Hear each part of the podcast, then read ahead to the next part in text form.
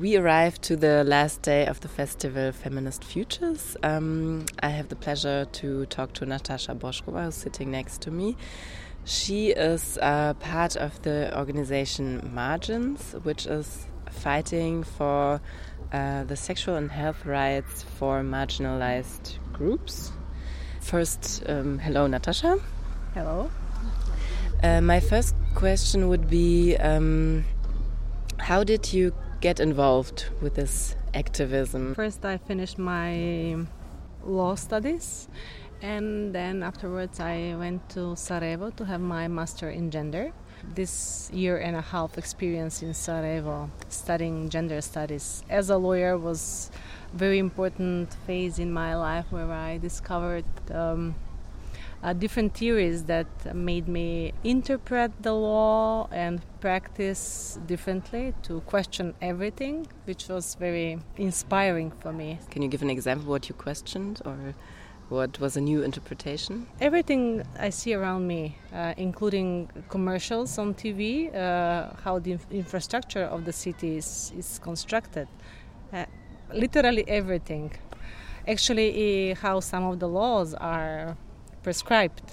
Uh, they have their patriarchal um, uh, norms behind it. So uh, when I came back to Skopje, I joined some feminist and LGBT groups that were already active and I started my activism in combination with providing free legal aid to marginalized communities. And um, during one workshop session, which you were part of, you were describing the anti nationalist movement and protests in Skopje in 2015 2016 as an important moment also for the LGBT IQ movement and your organization. Yes, uh, since 2006 till 2016 17, uh, there was a right wing uh, party that was uh, ruling. And throughout this period, there were many practices, laws, and policies that were uh, harmful to marginalized communities. So there was a law that restricted abortion, uh, incitement of hate crime, hate speech uh, coming from the highest political figures or powerful media outlets that were close to the government back then. Uh, police brutality was a normal thing. And in 2015, uh, there was a huge wiretapping scandal in Macedonia where um, we discovered, as public, we discovered that uh, that government was wiretapping uh, more than 20,000 people, including activists, journalists, and uh, in order to know their tactics and activities prior, they, they already happened.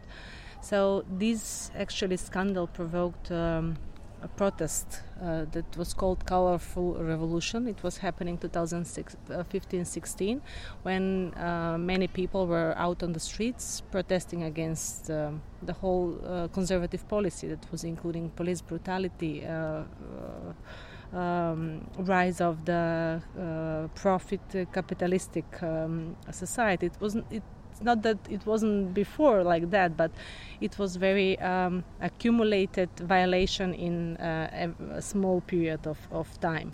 LGBT community was very present in this uh, colorful revolution, which was emancipatory for the very community, but also these protests were used to actually sensitize other people who were other movements that were part of this colorful revolution to get familiar with the LGBT community, with their claims, with their political claims, and and their existence at the at the end.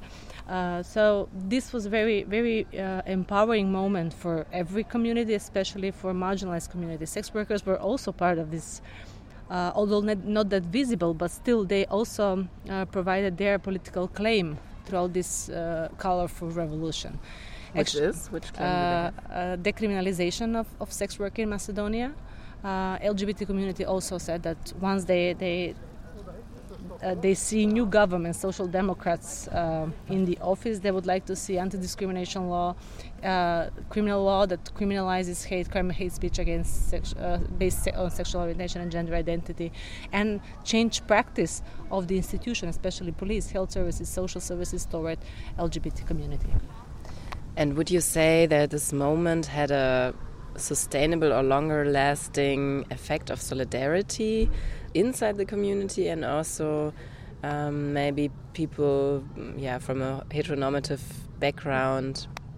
We all definitely learned a lot from this experience, and we saw that solidarity gives result which I can say that it's not that intensive uh, after three years of changing the government. We still do not see meaningful transformation of the society. We saw some declarative steps or changing uh, legal reforms that do not really transform the society, how, how the society per, uh, perceives LGBT community. So we are not satisfied with the result.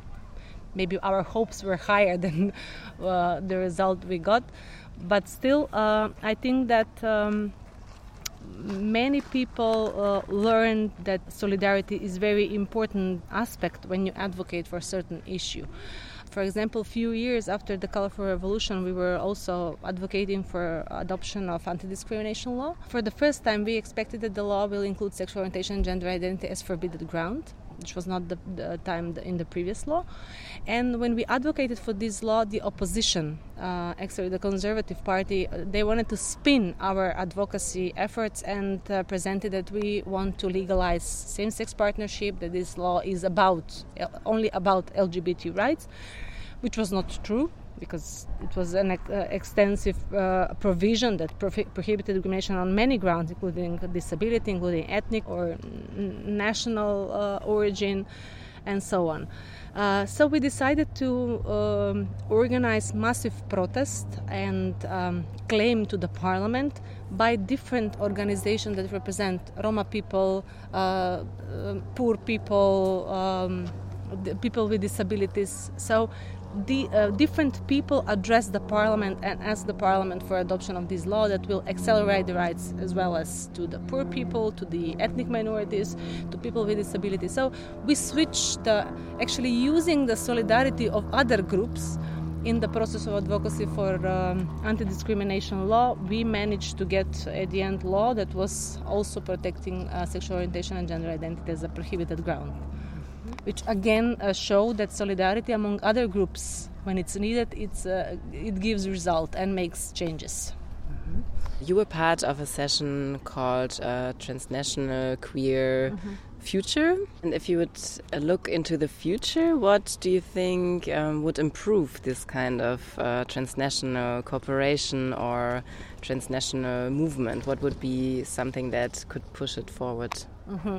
Uh, what I miss in this current um, network, I miss the, the presence of trans people directly because there are a few trans lawyers, uh, which are trans people themselves, but mainly we are lawyers who are representing people.